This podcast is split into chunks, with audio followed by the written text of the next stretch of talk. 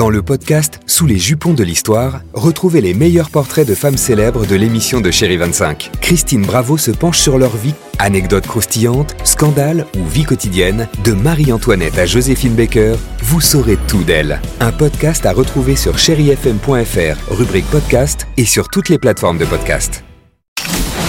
Chéri FM. À voir sur vos écrans, la chronique de Marc Choquet.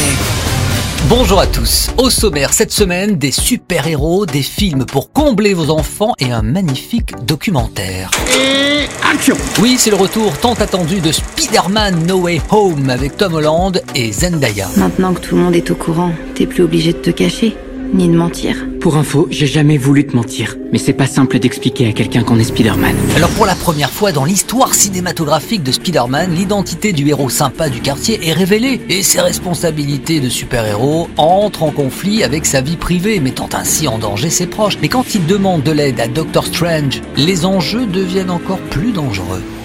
Dans vos selles cette semaine, Cherléa de Jérôme Bonnel avec Grégory Montel, Grégory Gadebois et Anaïs de Moustier. C'est une comédie romantique d'une grande qualité. Cherléa, c'est l'histoire d'une lettre. C'est bien plus qu'une lettre.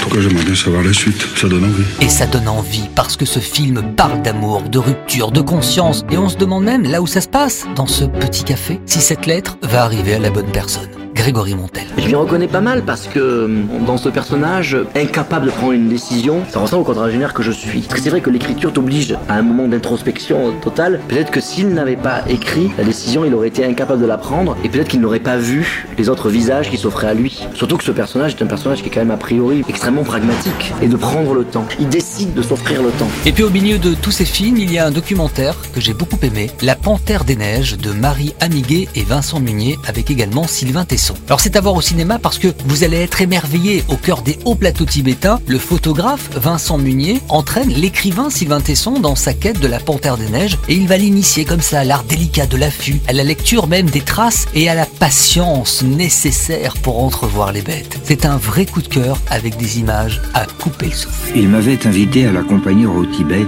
à la poursuite d'un être que je croyais disparu, la panthère des neiges. Au cinéma, cette semaine, le plaisir aussi de retrouver Josine Balasco, Didier Bourdon et Marie-Lou Berry dans une comédie très drôle. Son titre Mes très chers enfants. Commence à faire sérieusement chier ces deux petits cons. Oh bah, Josiane quand même. Bon, et en même temps, je vous comprends. Eh oui, vos enfants ne viennent plus vous voir et vous allez leur faire croire que vous avez gagné beaucoup d'argent. Alors c'est un petit mensonge pour qu'ils passent Noël avec vous, oui, mais j'ai peur que ça se complique pour vous, non? Enfin, en tout cas, c'est drôle et joyeux. Josène Balasco. L'histoire, est- quand on- moi j'ai lu le scénario, j'ai ri parce que je trouvais que cette histoire était vraiment originale et effectivement un peu acide euh, au départ. C'est des retraités, elle s'ennuie parce que ses enfants ne viennent plus la voir aussi souvent et mon mari décide de me venir en aide et de faire revenir les enfants au bercail. Mais euh, Dieu merci, c'est traité avec beaucoup d'humanité. Voilà. Ah bah flûte, qu'est-ce qu'il y a Je trouve pas mon porte-monnaie. Didier Bourdon. C'est un très très bon angle. Après, il faut voir comment il était traité. J'ai l'impression que c'est un Alexandra Leclerc à la fois qui a toujours ses qualités, côté corrosif, côté un petit peu qui gratte, et en même temps très grand public parce que tout le monde s'y retrouve. hein.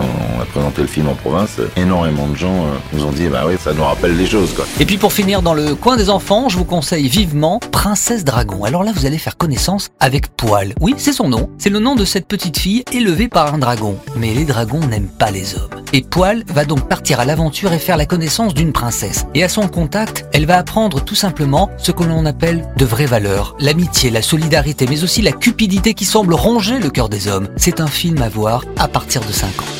Des super-héros, des dragons, des histoires d'amour et du rire, oui, le cinéma n'attend plus que vous. Merci de rester fidèle à ce podcast. Bon ciné à tous. Retrouvez cette chronique en podcast sur chérifm.fr.